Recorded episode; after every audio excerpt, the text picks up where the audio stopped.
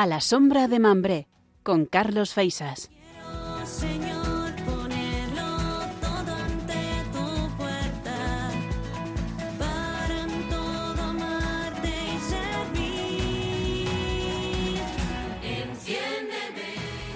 Buenas noches y bienvenidos de nuevo a este Encinar de Mambré, donde una vez más hemos salido al encuentro del Señor y de los hermanos. El mes de noviembre es tradicionalmente el mes de los difuntos. También es el mes en el que ponemos punto y final al año litúrgico con la celebración de Cristo Rey. Hemos importado en este mes de noviembre, desde hace ya mucho tiempo, eh, la celebración de Halloween.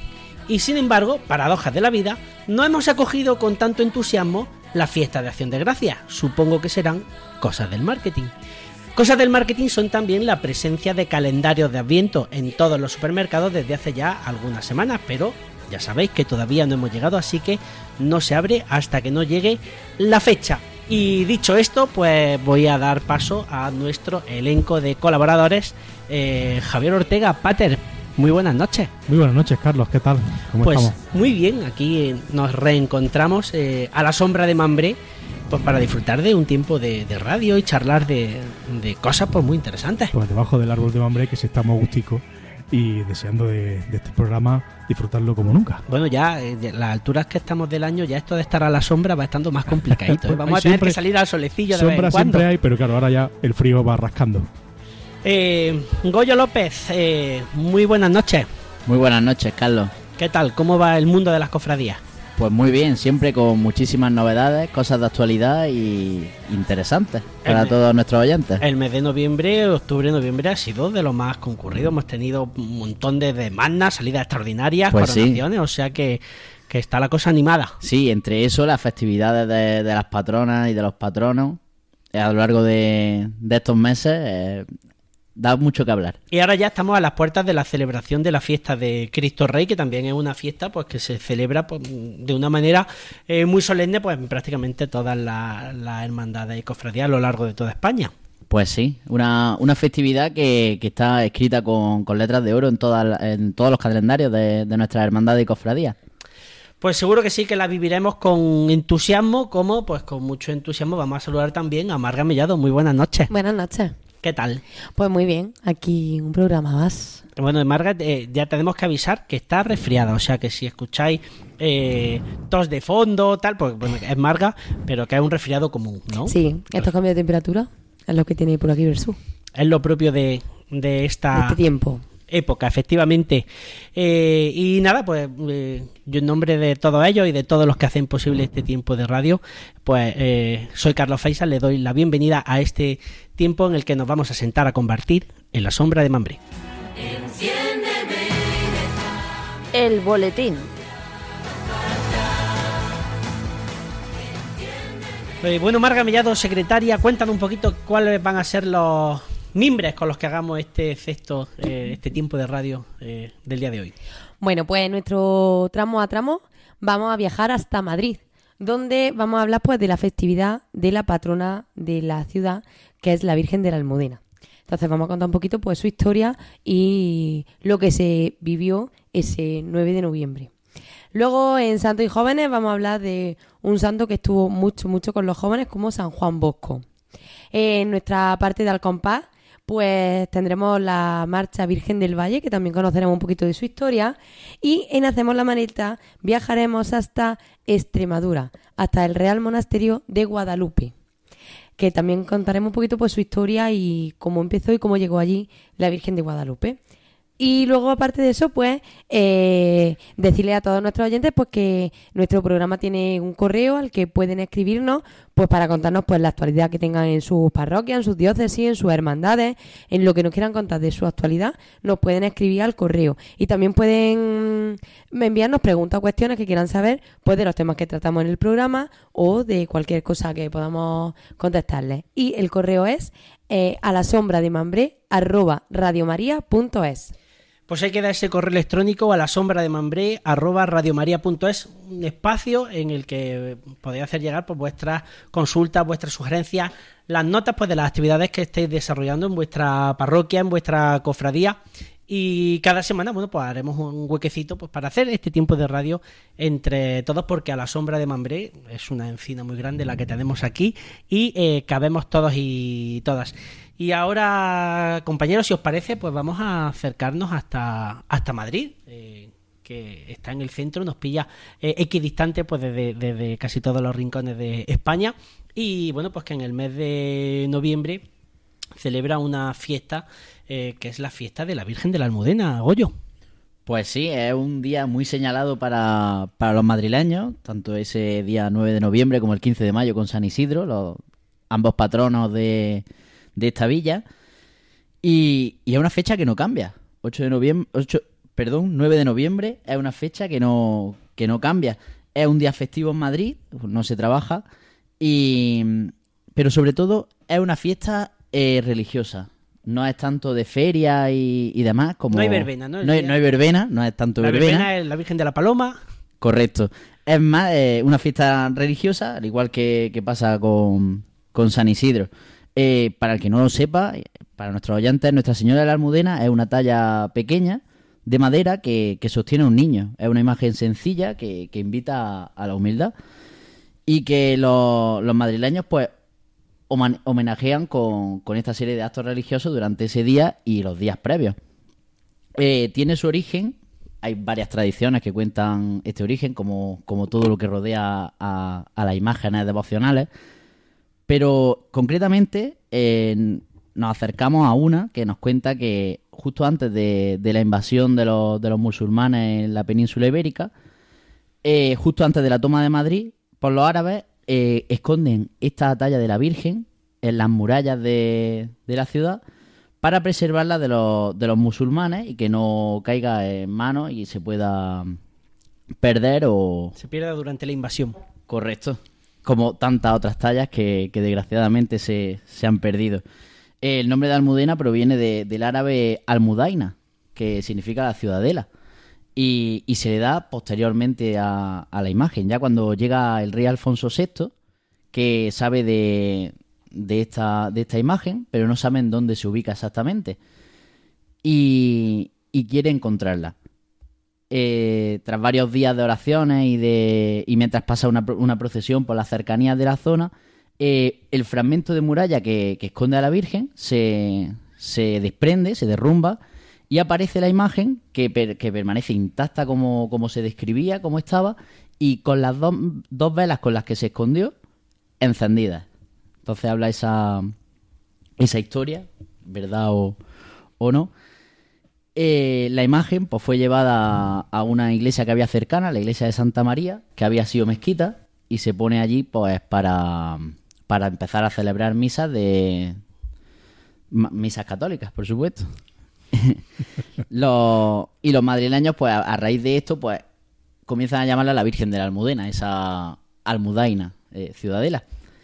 Y allí permaneció varios, varios siglos hasta que esta iglesia fue, fue derribada y, por tanto tuvieron que trasladar la imagen al convento de las Bernardas. Hasta que en 1911 se lleva a la catedral, a la- que hoy conocemos como la Catedral de la Almudena, hasta la que permanece actualmente. Esa es la historia que se cuenta.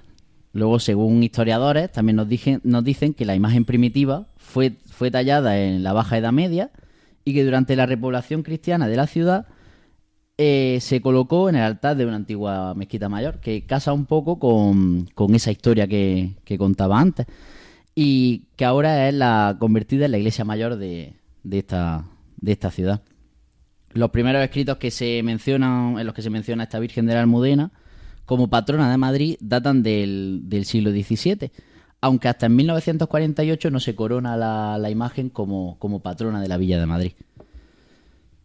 Dentro de los actos más característicos que de esa celebración, pues son las ofrendas florales, como a tantas a tantas imágenes estamos acostumbrados, pero hay algo que caracteriza a estas ofrendas florales, y es que en, en la ofrenda floral del 9 de noviembre por la tarde se deja eh, una reserva hecha para que todas las mujeres con el nombre de Almudena puedan ofrecer su, su ofrenda floral.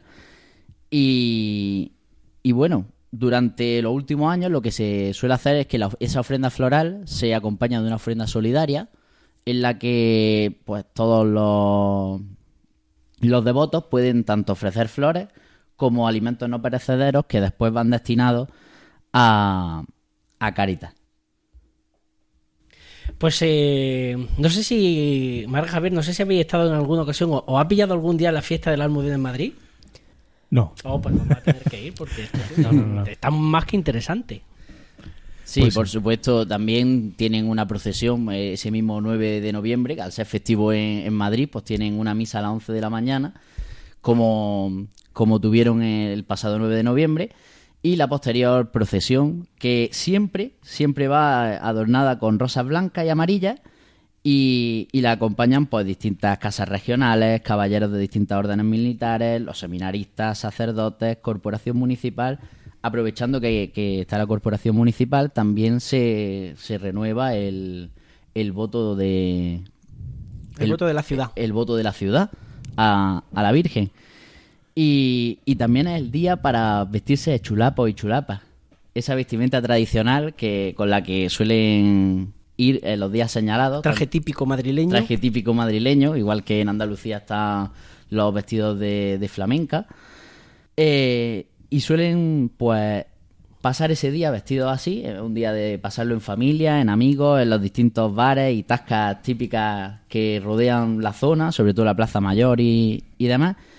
Y es un buen día para no solo religiosamente pasarlo bien, sino que también comerse unos buenos callos a la madrileña, unas deliciosas croquetas de bacalao y, por supuesto, un inolvidable bocadillo de, de calamares, con el que, por supuesto, se os ve las caras que... Estás poniendo la boca hecha, de, hecha agua. Hombre, a esta hora unos callos como que no, pero un bocadillo de calamares no te digo yo. Entraría bien, Sí, sí, ¿verdad? sí, sí.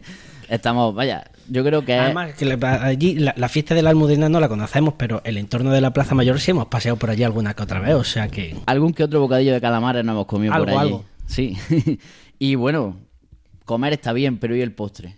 El postre es una forma... eh, este día eh, se- solo se puede degustar eh, un dulce típico de este día, que es la corona de la almudena, que es un pastel en forma de roscón a base de mantequilla y azahar, creado por los pasteleros madrileños en honor a su patrona. Y lo hacen especialmente este día. Así que si vamos otro día, no. Pero hay que ir ese día por lo menos a probar ese, ese pastel de la almudena. Hombre, es que los dulces propios de, cada una de las fechas. Fijaros que casi siempre, todas las grandes celebraciones van acompañadas de, su, de sus dulces típicos. Hemos tenido ahora el, la celebración de todos los santos, pues esos huesos de santo, que son un, bocado espectacular. Y, y llegará, ya mismo tendremos aquí la Navidad con los dulces de Navidad, el roscón de reyes. O sea que en cada fiesta, pues hay que probar lo típico. Y hemos dicho que si vamos a Madrid, tenemos que pedir de postre la corona de la almudena. Correcto. Pero solamente el día de la almudena. Si vais, bueno, a lo mejor el día de antes, el día de después, pero que no es una cosa que días- podéis disfrutar todos los días. Así que otro motivo más para ir a disfrutar de la fiesta de la almudena.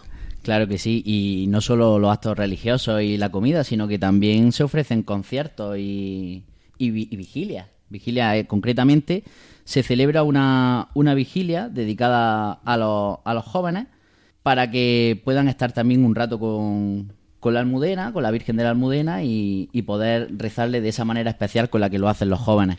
¿Cómo son los cultos que se celebran en ese día de, de la almudena? Supongo que el, el eje central pues es la, en la catedral de, de la almudena de Madrid. Pues sí, cabe destacar el día 9 de noviembre, que es el propio día de la Almudena, pero los días que preceden también se celebra triduo en en honor a la Virgen de la Almudena, en la que participan distintas autoridades.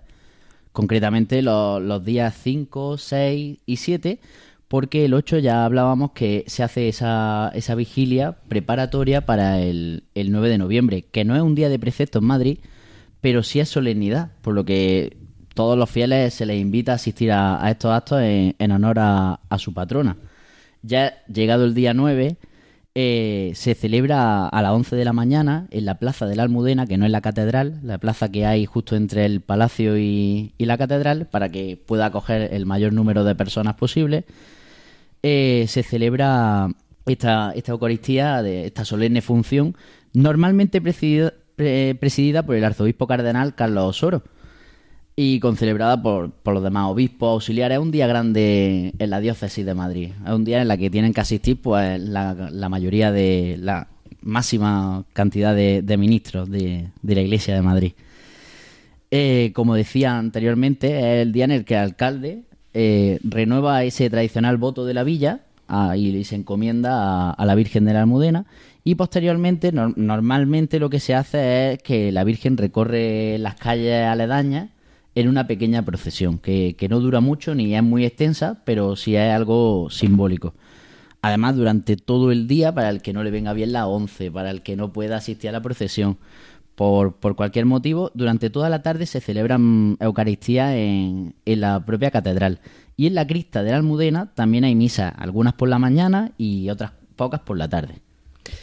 Pues eh, nada, nos apuntamos la celebración de la Virgen de la Almudena en Madrid pues como una de esas fechas que hay que vivir y que hay que disfrutar dentro del calendario eh, pues cofrade, del calendario eh, cristiano pues, a lo largo y ancho de todo el país. Goyo, muchísimas gracias por acercarnos a esta celebración en el centro mismo de, de España. A ti, Carlos, ya solo con ganas de que llegue el próximo 9 de noviembre y podamos disfrutarlo allí. Este año ya nos va a pillar justito. Este año ya no, pero para el próximo... para el próximo nos apuntamos. Yo eso de me, me he quedado ya he tomado yo nota de la corona de la Almudena, eso hay que ir a probarlo. Por supuesto. Muchísimas gracias. Santos y jóvenes.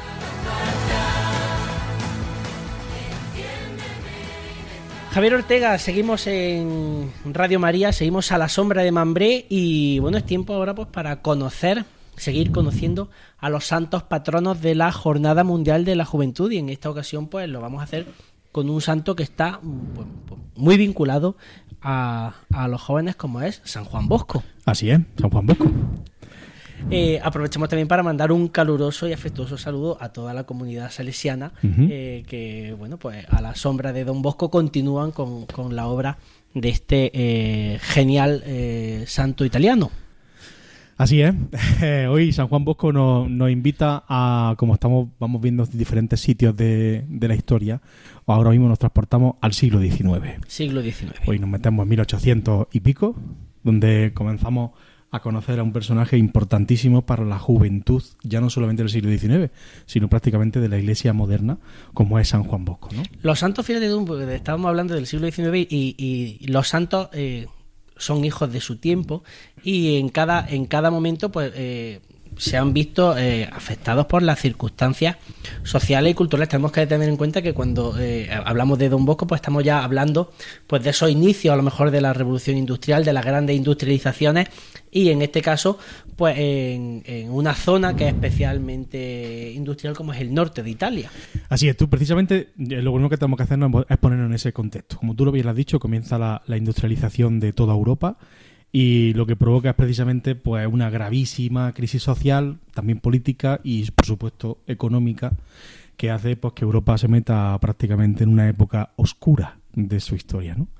En concreto, en, en- Italia, especialmente en el norte de Italia, se le une una gran sequía en los años 1816 a 1818 que agrava todavía mucho más to- pues, toda la pobreza, toda la situación económica, social y política que, tiene Italia, que por sí son años bastante, bastante potentes. ¿no? Eso provoca que eh, los agricultores mm, se vean obligados a dejar sus campos y a migrar a la ciudad. Ahí comienza también el proceso de industrialización. El campo se queda prácticamente baldío. ¿no? Y eh, lo que provoca también que las ciudades se queden repletas de gente que está desempleada y con mucha hambre. El campo no se trabaja, la ciudad no da eh, lo suficiente, pues es lo que tenemos. ¿Qué provoca eso? Pues que todo el mundo que vaya allí se busque la vida. Y al final, buscándose la vida, comenzamos a tener robos y delincuencia.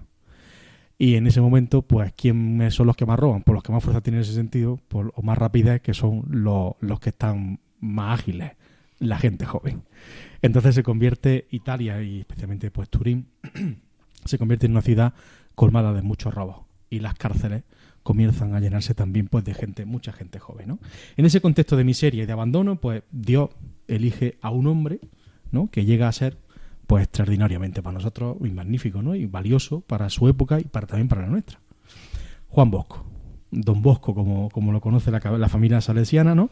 Nace en 1815 en Castelnuovo d'Asti, en el norte de Italia, ¿no? Su padre, Francisco Bosco, es un viudo de otra, de otra relación anterior, se casa con la madre de, Don Bosco, doña Margarita, con la que tuvo otro hijo, José y Juan, y eh, al poco tiempo de nacer Juan, pues se queda, se queda huérfano de padre, porque padre muere a los dos años. Y en aquella época, pues tú ima- imagínate, ¿no? Una, una viuda de, con, con tres niños y, y en una situación como la que está económicamente, pues pasan bastante hambre. La madre Margarita y los tres niños buscan algún benefactor que le pueda echar una mano y de esa forma comienza a tener un poco, a, ver la luz hacia adelante, ¿no? Eso le sirve a, a Don Bosco para pues, tener el día, de mañana, tener un, estímulo, un- darle una forma de buscar un, trabajo conte- con- concreto dedicado también a un futuro para los pobres, sobre todo para los pobres jóvenes. ¿no? La pobreza no le impide ni siquiera a su madre, a Margarita, que transmita a su hijo importantes valores, que son van a ser base también en lo que será Don Bosco, como son el amor a Dios por encima de todo, ¿no? la ayuda a los más necesitados y naturalmente pues un, irrenunciable valor a la oración. ¿no? Riquezas que San Juan Bosco también sabrá asimilar y desarrollará en todo lo que será la familia salesiana. Don Bosco entra con 20 años al seminario diocesano en Turín y para estudiar filosofía y teología y allí encuentra y se hace amigo de un padre llamado José Cafaso, hoy San José Cafaso, que era precisamente la mano derecha del director del colegio eclesiástico, del director del seminario. Don Bosco se ordena sacerdote en 1841 y allí permanece en el colegio donde recibe clases prácticas de teología pastoral y también empieza a tomar contacto con la realidad de los jóvenes encarcelados allí en- en su ciudad. ¿no? Tomando contacto con esa lamentable realidad de los jóvenes encarcelados, se dedica plenamente a buscarlos, a, ir a su encuentro. ¿no? Eh, incluye a esos jóvenes en su catequesis después de que salgan de la cárcel, eh, los invita a estar en contacto con, con una serie de personas que están cercanas a él, ¿no? Y intenta sobre todo que no comiencen otra vez a vaguear y que empiecen a desorientarse para volver otra vez a delinquir, ¿no? Ese contacto diario con la multitud de jóvenes que son huérfanos, que están abandonados, le provoca angustia, ¿no? De ver a esos niños que están, pues, a esos jóvenes que están prácticamente desechando su vida, ¿no? Y comienza a rondarle en su cabeza la creación de algo que va a formar lo que mañana, el día de mañana, será algo, una orden religiosa como son la- los salesianos. ¿no? Él crea el oratorio de San Francisco de Sales, que no es simplemente un lugar para rezar, que también, sino se convierte en una casa donde todo el mundo se siente acogido, donde todo el mundo puede entrar y lo mejor de todo, donde todo el mundo puede labrarse un futuro que lo saque precisamente de todos los lugares erróneos, ni del vandalismo, ni del robo, ni de nada. ¿no? Comiencen a darle un sentido a esos jóvenes que pueden buscar un futuro. Por recapitular un poquito, estamos eh, a mitad del siglo XIX en el norte de Italia. Hemos dicho un contexto pues, pues complicado debido pues, a una sequía que complicó la vida en el campo, que hizo que todas las personas que vivían en el campo, que buena parte de esa población que vivía en el campo, se trasladara a las ciudades a vivir en una situación muy precaria, donde había hambre, donde había necesidad, donde los jóvenes pues, se veían, entre comillas, abocados al pillaje, al robo y demás. Y eh, Don Bosco se acerca a ellos, eh, va a buscarlos, va a intentar mejorar sus condiciones de vida, cambiarles la vida. ¿Y de qué manera se acercaba Don Bosco a estos jóvenes? ¿Cuál era su pedagogía? ¿Cómo los conquistaba? Pues es curioso porque llama la atención la forma en que, Don Bosco trabaja y cómo se acerca, ¿no? Una cosa necesaria, necesaria que ve él es ese acercamiento. Tú imagínate, si los jóvenes son los que están robando, ¿quién se va a acercar a los jóvenes? Nadie. Y este sacerdote decide ir en busca de ellos, ¿no? Lo primero que don, Bosco propone es precisamente buscar y cultivar una estrecha proximidad con los jóvenes. Para escucharlos, para aceptarlos como son, mostrándoles amor y conversando individualmente con ellos. Eso es, dejando que cada uno le cuente su historia. ¿Qué le ha pasado? ¿Por qué está de esta forma? ¿Y qué le ha llevado ahí? ¿no?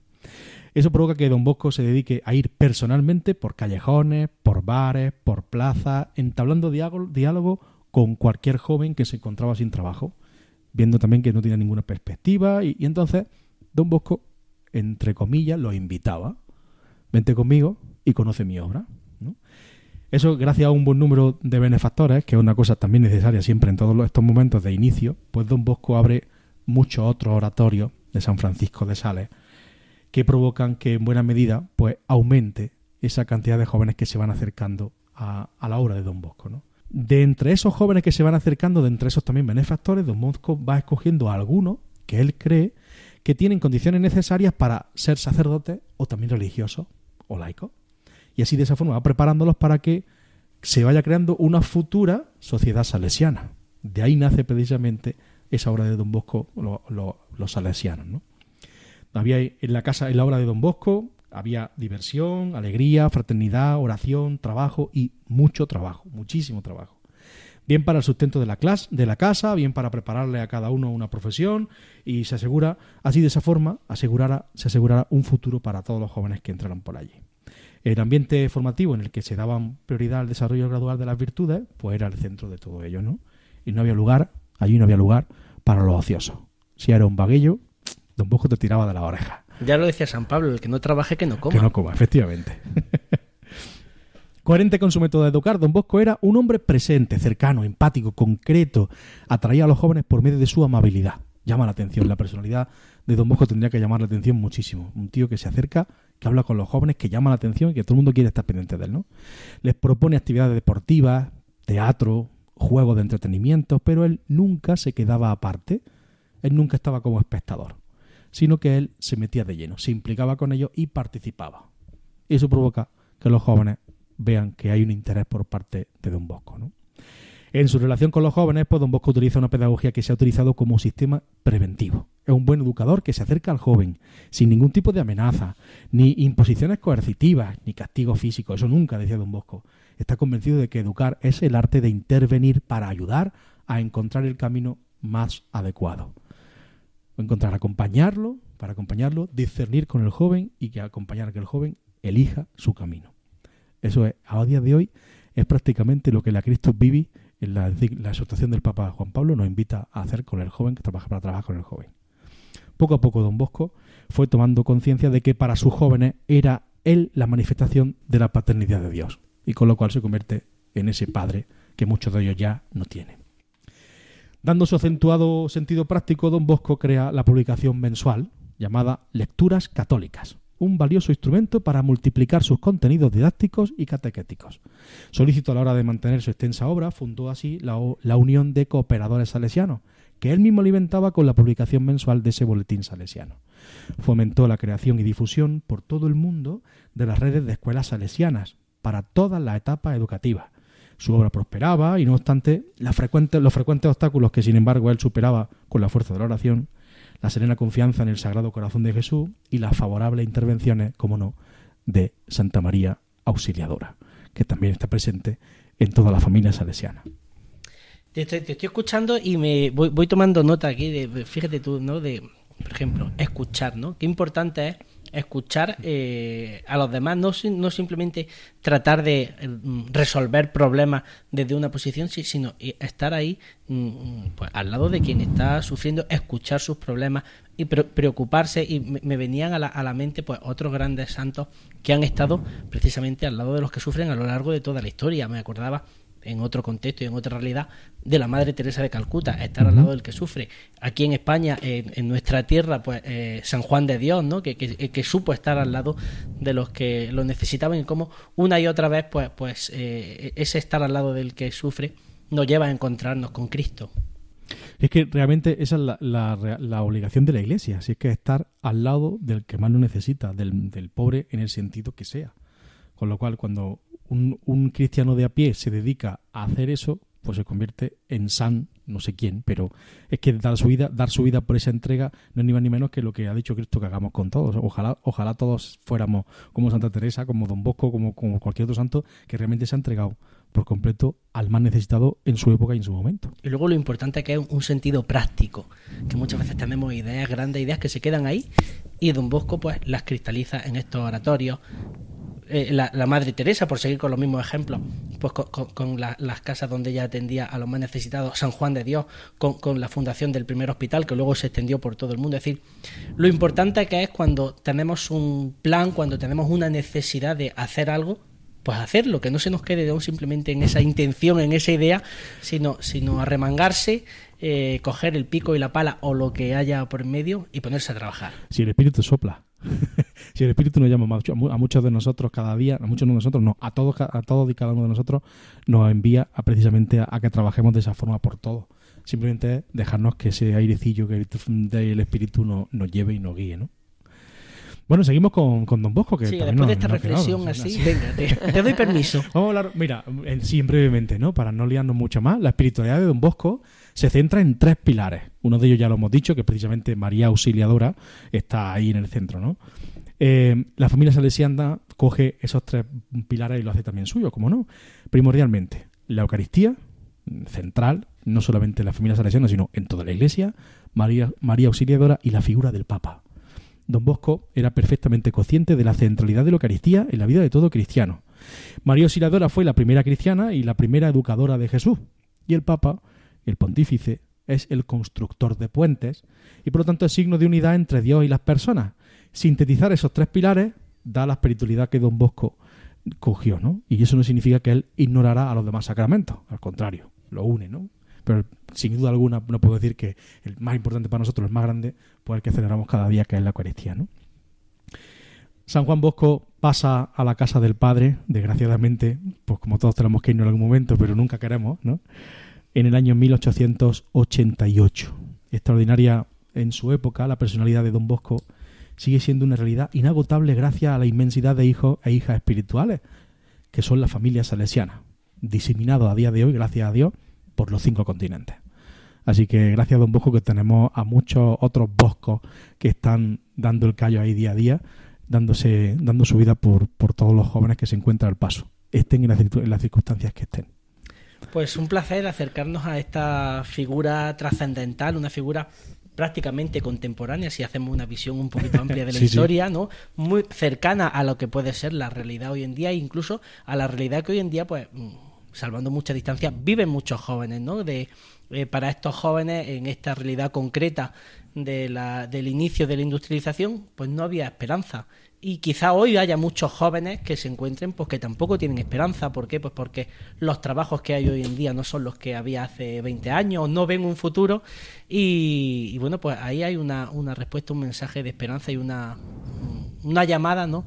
Pues a seguir eh, adelante. Yo creo que sin duda San Juan Bosco tiene que ser, eh, vamos, y así es, ¿no? Tiene que ser un patrón de la JMJ, precisamente porque en nuestra época, nuestro siglo XXI, desgraciadamente no tiene, no difiere mucho del siglo XIX, con otras circunstancias, pero también estamos en crisis económica, política, social, de tal forma que San Juan Bosco tiene que estar presente y más que nunca para darnos a entender por dónde fue el camino y que su forma de ser, de acercar, de acercar a Dios a los jóvenes, pues puede ser un camino precioso para de nuevo re- levantar a la juventud que lo necesita. Así que un precioso patrón de nuestra JMJ.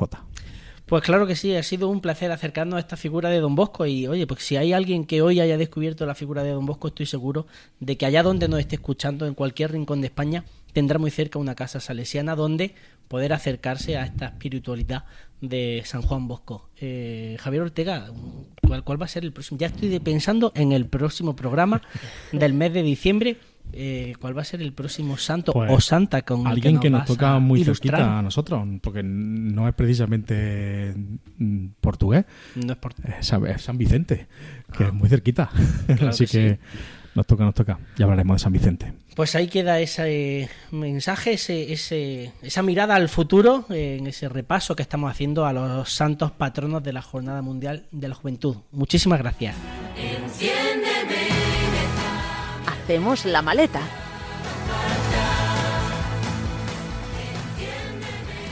Bueno, pues estábamos hablando de hace, hace unos segundos de esa Jornada Mundial de la Juventud en Portugal, en Lisboa, y ahora nos vamos a ir pues, casi hasta la frontera, nos vamos a Extremadura para eh, conocer un rincón que si no habéis estado nunca merece la pena que visitéis porque es absolutamente espectacular. Y ese rincón es El Real Monasterio de Guadalupe. Real Monasterio de Nuestra Señora de Guadalupe.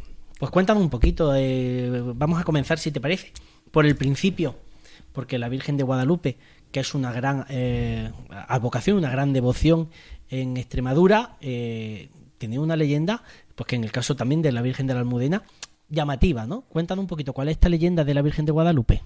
Bueno, pues la existencia de este monasterio y santuario está muy ligada al origen de la imagen de Santa María de Guadalupe. que algunos códices antiguos eh, sitúan el origen de esta imagen justamente en el siglo I en el cristia- del cristianismo y el autor eh, lo sitúan al mismísimo San Lucas. Y, pero la imagen que se venera hoy pues es una talla románica en cedro del siglo XII. Vamos un poquito a la leyenda. La leyenda cuenta que una vez que San Lucas muere, pues la imagen fue enterrada junto a él y después fue trasladada junto a sus restos desde Acaya, lo que era Asia Menor, hasta Constantinopla, en el siglo IV. Desde allí el cardenal Gregorio lleva a- lo lleva a Roma y cuando es elegido papa como con el nombre de Gregorio Magno, pues le regala esa imagen a San Leandro, que era en esos entonces arzobispo de Sevilla, de la ciudad hispalense. Una vez que en la ciudad hispalense empieza la invasión árabe, pues sobre en, en el año 714, huyendo de esta invasión unos clérigos, pues huyen de Sevilla con la imagen hacia Extremadura. Entonces, ¿dónde esconden a la Virgen? Pues la esconden en los márgenes del río Guadalupe. Dicen que andaba por allí un pastor varios días buscando un animal que se le había extraviado, una vaca. Y entonces cuando dio con ella, pues el animal estaba muerto y quiso aprovechar la piel. Al darle la vuelta a la vaca, la imagen se le aparece, la imagen de la Virgen se le aparece y le dice que excave justo en esa orilla del río donde él está. Al excavar, pues se encuentra eh, la imagen y posteriormente pues edifica allí una ermita que más tarde se convertiría en monasterio y en santuario. Eh, hablamos de un espacio de una belleza singular, este monasterio de Nuestra Señora de Guadalupe, eh, que se puede visitar, eh, un- aparte de como un espacio de, de culto, históricamente, artísticamente, un espacio muy destacado. Sí, bueno, el santuario empieza su andadura a finales del siglo XIII. Es inicialmente una pequeña ermita muy pobre y humilde que la sustituye una denominada segunda iglesia a finales del siglo XIV. Eh, por orden de Alfonso XI, el rey Alfonso XI, comienzan a construir el monasterio en el año 1340 y es la orden de San Jerónimo la que se encarga de este monasterio durante cuatro siglos.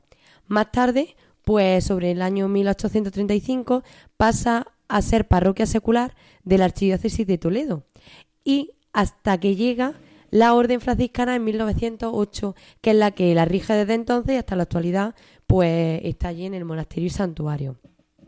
Como distinciones destacables de este monasterio, pues tiene la concesión del distintivo real por concesión de Alfonso XI, de pontificio por concesión de Pío XII en 1955 y es monumento nacional desde 1879 y patrimonio de la humanidad por la UNESCO desde 1993. Si visitamos el monasterio de Guadalupe, eh, ¿qué es lo que no nos podemos perder? Bueno, pues no nos podemos perder la iglesia y el templo gótico, tampoco nos podemos perder eh, lo que es el claustro mudéjar y el templete, y tampoco, sobre todo, pues una colección de libros que tienen allí que se llaman libros miniados. ¿Y qué son los libros miniados? Bueno, pues el monasterio de Guadalupe conserva una colección de 107 códices, de los cuales 97 son cantorales de gran tamaño que están decorados con viñetas, orlas y algunas letras capitales. Son los denominados los libros miniados, que son están elaborados, pues fueron elaborados durante más de 300 años. Y eso pues solamente lo encontramos en el monasterio de Guadalupe. Son una joya, ¿eh? Es una preciosidad. Ahí está, ¿eh? Esta, esta, ¿eh?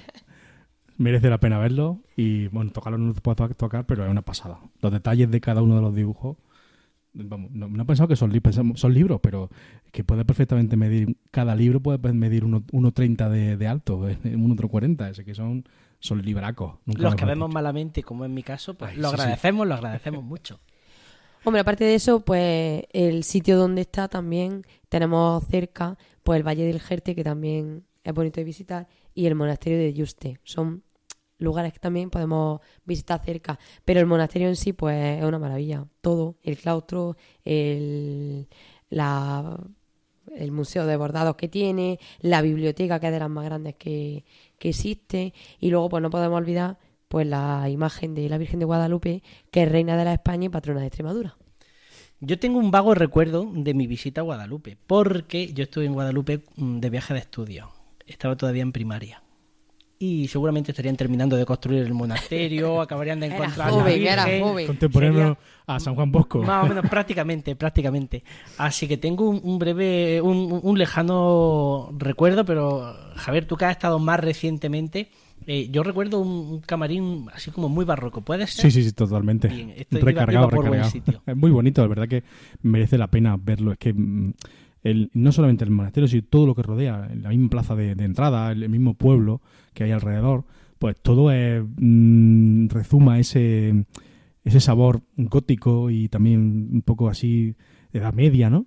Es una, una preciosidad. Yo a todo lo que quiera lo invito a que, a que participe y, y se pase por Guadalupe y que disfrute. Además fue el principal monasterio de la Orden Jerónima. Los jerónimos lo hicieron como su principal monasterio. Y para el que quiera ir, también tiene hospedería para que poderse quedar allí en el monasterio. Así que no hay excusa para no ir. Oye, allí fijo que además no hay ni cobertura ni nada. Hay un fin de semana desconectado del mundo. Me Mm. apunto. Y además centro de peregrinación que van muchos peregrinos hacia Guadalupe.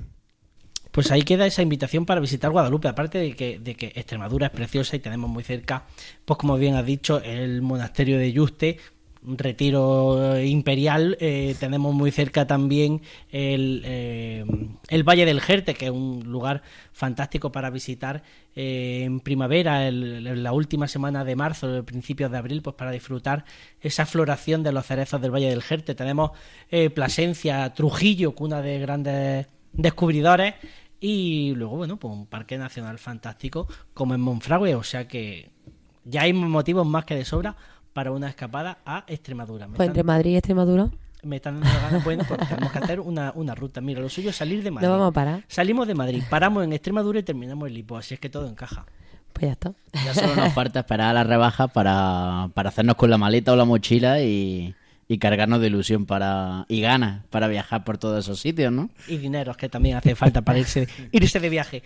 Eh, Marga Mellado, muchas gracias por eh, Nada. llevarnos de ruta, en este caso a Extremadura, y ya estamos deseando a ver a, a dónde nos lleva la próxima vez. También te digo que en estos viajecillos que haces, si nos trae algún producto típico de la zona, pues se agradece. Bueno, pues todo, todo se verá. Todo se andará. Típico de Guadalupe, la morcilla. Ah, muy bien, yo iba a decir, por allí cerca está la comarca de la Vera, que está el pimentón. o sea También que- buenísimo. Pero el Sí, los, productos, lo los del marrano son, vamos, que te mueres. Pero yo creo que es esencial que lo traigamos, ¿no? Sí, sí. Porque esto de estar hablando de comida al final... Hay que, yo, siguiendo el ejemplo de Don Bosco, hay que hacer cosas prácticas. Correcto, sí, sí. Muchísimas gracias. Nada. Al compás.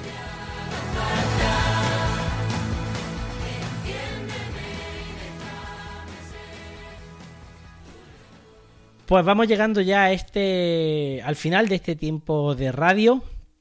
Y bueno, pues llegado al final hay que disfrutar un poquito de buena música, cofrade, ¿no? Por supuesto, Carlos. Eh, igual que la otra vez teníamos una marcha para, para despedir este final, hoy pues nos despedimos con otra. Hombre, En de- este caso, Virgen del Valle. Virgen como- del Valle, una música relajada, propia para esta hora de la noche, ya, vamos de recogida, nunca mejor dicho. Y típica de un mes de noviembre. También así añeja. Al mes de noviembre, sí, sí, tiene usted razón. ¿verdad? Como nos decía Marga al principio, Virgen del Valle, eh, creada en 1897, con, con una historia de, de difuntos detrás de, de esta marcha. Eh, su, su compositor, Alberto Barrau Grande, con tan solo 22 años, la compuso en, en honor a su, a su amigo Vicente Gómez Zarzuela, que, que falleció en un, eh, en un hundimiento de, de un barco en, el río Guadalquivir. Eh, ambos se embarcaron junto con otros compañeros para ir a, a Do- a Doñana y el, el vapor Aznalfarache, que en el que viajaban, eh, se chocó contra, contra el Torre del Oro. Y, fruto de ese, de ese choque, pues se hundieron ambos barcos y hubo varios fallecidos, entre ellos Vicente. Y, y Alberto, pues pudo, pudo salir ileso de, ese hundimiento y, en honor a su amigo, pues mm, compartir esta, esta marcha. Pues fíjate tú, esta marcha eh, que ti- tiene ya pues, más de un siglo de vida y sin embargo pues, es un- no, no hay Semana Santa, no hay procesión que- que no disfrutemos de, de ella porque yo creo que es una de las grandes marchas clásicas que, que sigue, siguen estando de moda porque lo bueno pues no pasa nunca. de moda. no, lo bueno, lo bueno es. No es perecedero. Pues vamos a disfrutar ahora sí de la marcha Virgen del Valle.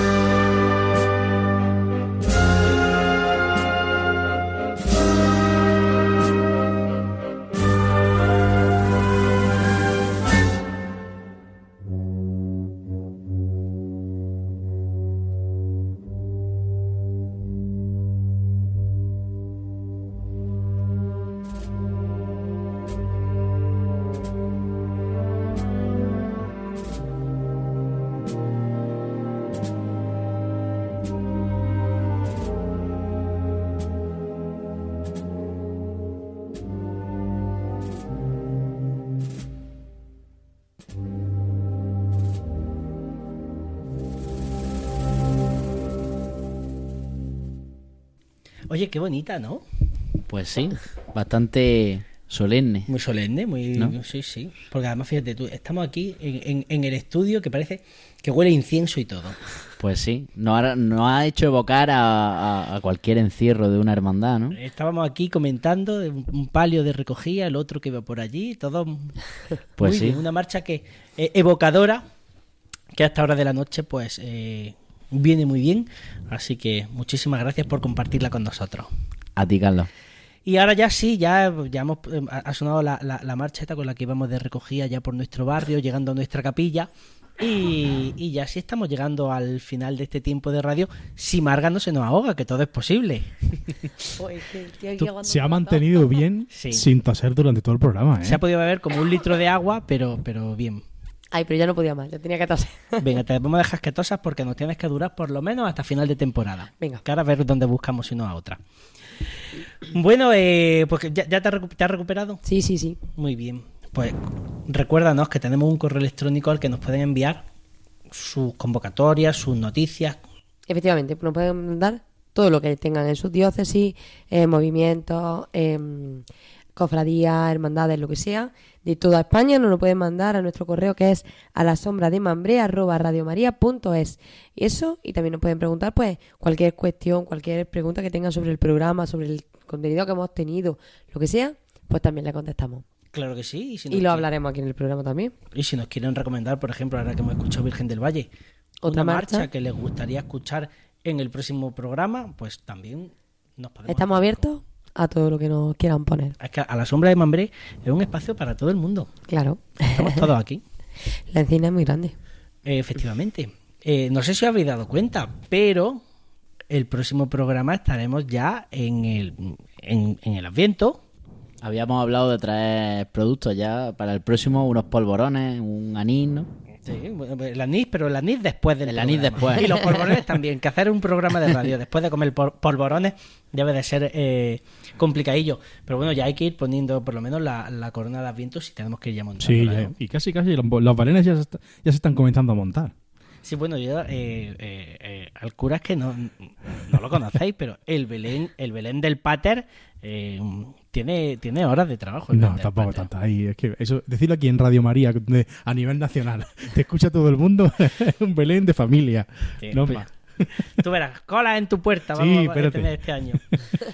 Bueno, compañeros, eh, ha sido un placer compartir este rato de radio con vosotros. Javier Ortega, muchísimas gracias. A ti siempre, Carlos.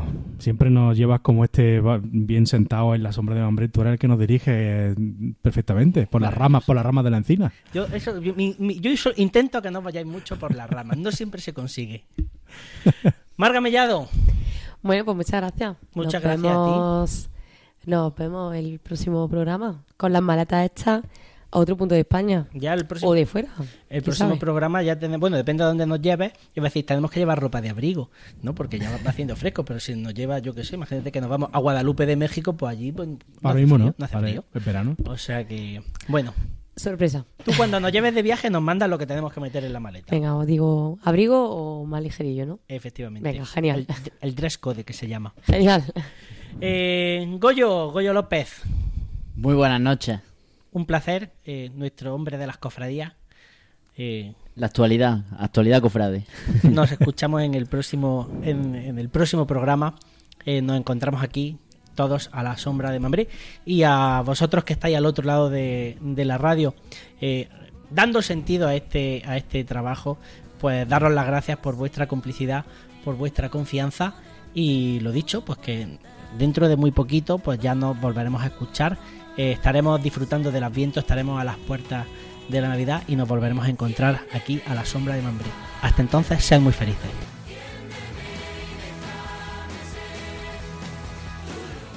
Así concluye A la sombra de Mambré con Carlos Feisas.